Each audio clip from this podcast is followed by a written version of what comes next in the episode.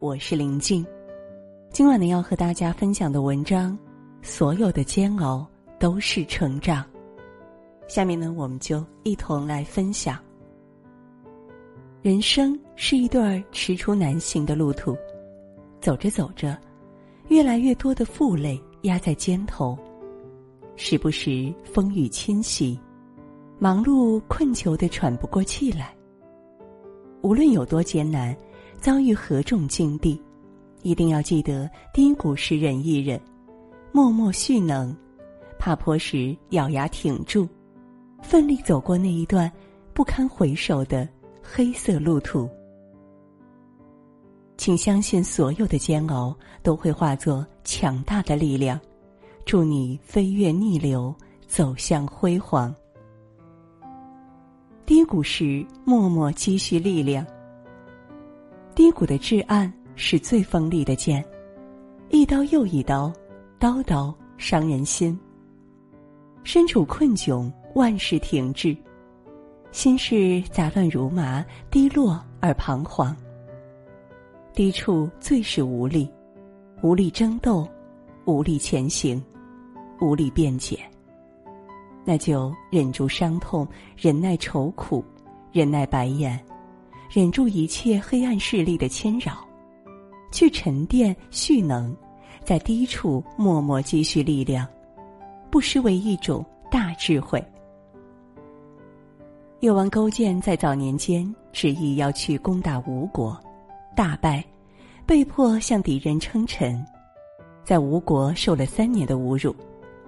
在吴国的三年中，勾践过着奴一般的生活，喂马。打扫马棚，清理脏臭的马粪，还要忍受吴王的各种侮辱。在他外出打猎时，跪伏在地，让他踩着自己的身子上马，甚至为了博得吴王的欢心，问及肠粪。在吴国的这几年，可谓常见各种奇耻大辱。回国后，立志奋起，卧薪尝胆，养精蓄锐，一举起兵，灭掉了吴国。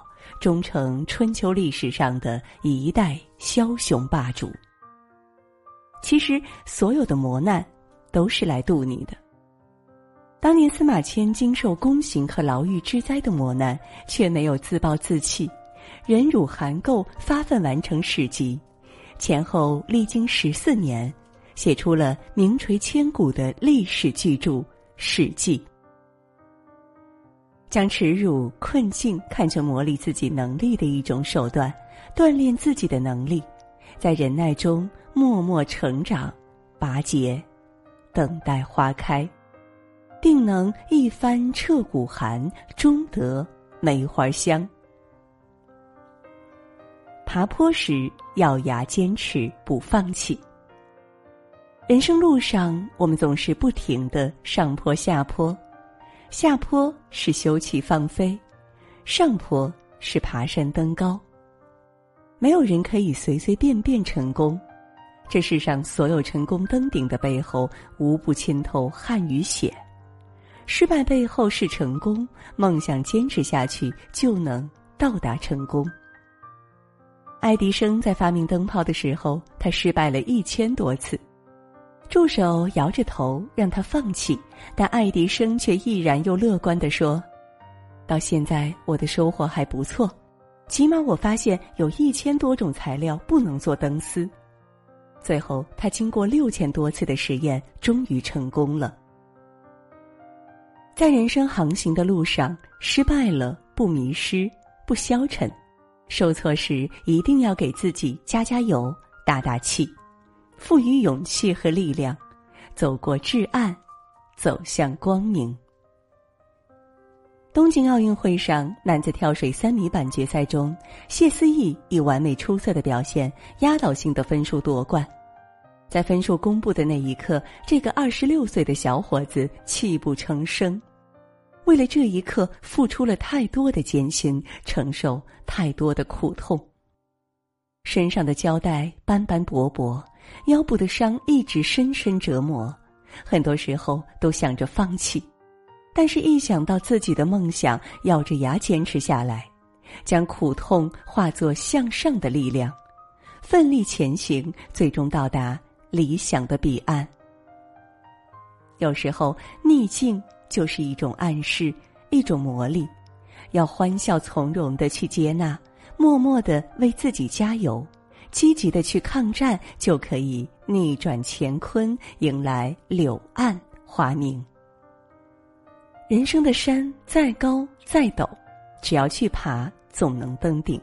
即使痛苦煎熬、孤独决绝、身心俱疲，咬牙坚持，不泄气，挺一挺，成功触手可及，风光近在眼前。所有的煎熬都是成长。天将大任于斯人也，必先苦其心志，劳其筋骨，饿其体肤。一个人要担负一定的重任，必然是要吃一番苦。欲戴皇冠，必承其重，在吃苦中咀嚼出世事真味，在担负中领悟人生责任，在失利中审视拎清自己，在孤独中聆听内心的花开。